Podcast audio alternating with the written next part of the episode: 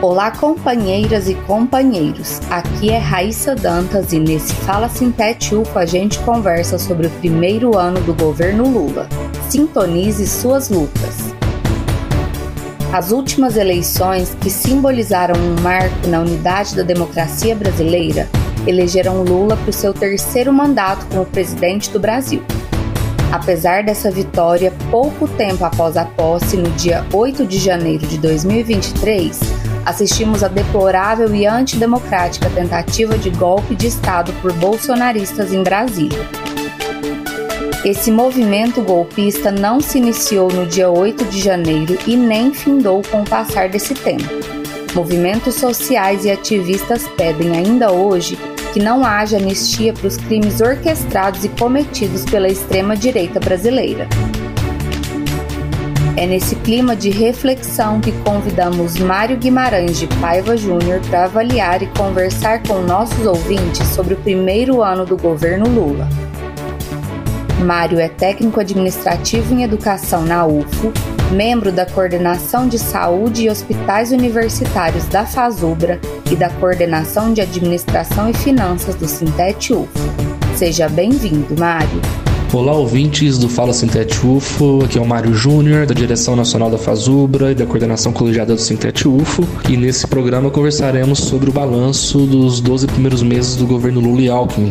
Iniciamos a avaliação, lembrando que agora em janeiro completamos um ano da tentativa de golpe promovida pelo setor derrotado é, nas eleições de 2022, é, eleitores e eleitoras do Bolsonaro, que tentaram é, há um ano é, derrubar o governo legitimamente eleito pelas urnas em 2022. O governo naquele período teve uma reação correta que conseguiu impedir o golpe, porém a ameaça à democracia, a ameaça às liberdades é, civis e sociais ainda continua na pauta dessa conjuntura brasileira e da conjuntura internacional, que, a meu ver, é uma conjuntura é, reacionária. Nós temos um governo de frente ampla, composta por, composto por setores populares, por setores neoliberais, e que conseguiu, nesses 12 primeiros, primeiros meses, retomar projetos sociais importantes, conseguiu promover, depois de anos, uma política de reajuste é, emergencial é, no salário das trabalhadoras e trabalhadores do Serviço Público Federal. Porém, foi um, um governo que teve limites pela tática adotada, que é de construir acordos sustentados dentro do Congresso Nacional. Um Congresso Nacional que é conservador e que a aliança feita pelo governo promoveu é, resultados que atentam contra a agenda que elegeu é, o Lula em 2022. Posso citar, por exemplo, a derrubada do veto do marco temporal. O Lula vetou e o Congresso depois derrubou o seu veto.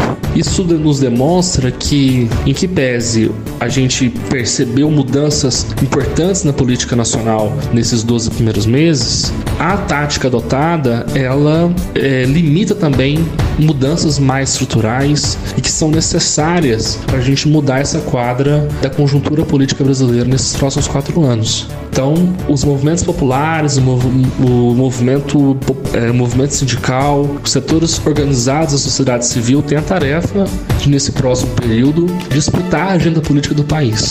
Então, as mobilizações são necessárias e elas não devem ser encaradas como mobilizações para enfraquecer o governo, mas elas têm que ser fortalecidas e apoiadas para que a gente possa fazer disputa do orçamento público, para que a gente possa fazer disputa da agenda pública do país. Nesse primeiro período de 2024, nós realizaremos o debate sobre eh, a proposta do governo de reajuste salarial, que infelizmente o governo exclui os aposentados da proposta, os aposentados e aposentadas. É importante que o governo não prejudique os aposentados e aposentadas e na mesa de negociação eh, refaça a proposta contemplando toda a categoria. Será um período eh, de muitas lutas e a gente se encontra aí nas assembleias e nas mobilizações. Um abraço abraço. Esse foi o Fala Sintete UFO dessa semana. Você pode conferir mais informações em nosso site e em nossas redes sociais. Uma ótima semana a todas e todos e até o próximo programa.